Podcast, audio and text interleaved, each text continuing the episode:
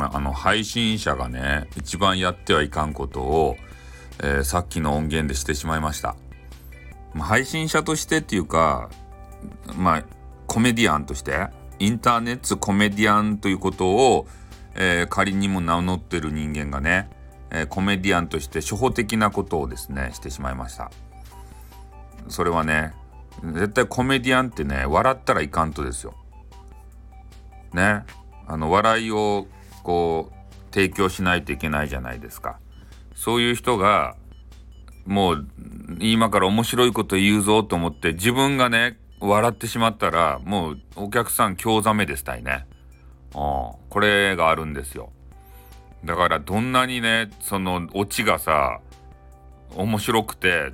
こう笑いそうになってもそれこらえこらえるというかこらえるんじゃないんですね。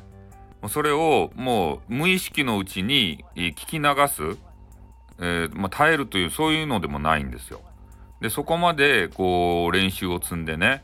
えー、やらないとお笑いって面白くないんですね。絶対笑ってないでしょだからお笑いする方って面白いネタをぶち込んでまあこれからオチになるぞっていう時にね表情変えてなんか面白そうな顔したらあこの人今から面白いこと言うんだなと思ってバレちゃうやん。ねそういうのは面白くないんですよ観客にとって。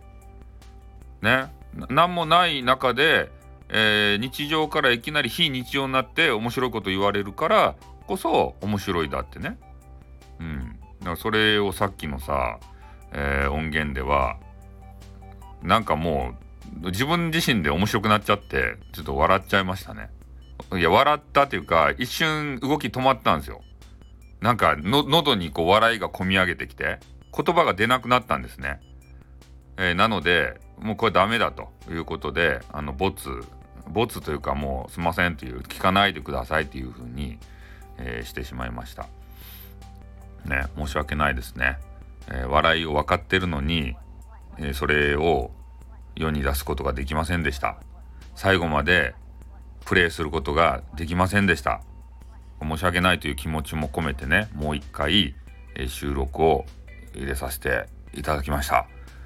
ねえー、皆さんに笑いを届けないといけないのに、ね、自分で笑うという失態をね、えー、起こしてしまいましたんでね、えー、これはきちんと謝罪しないといけないと思ってね、うん、収録しましたよ。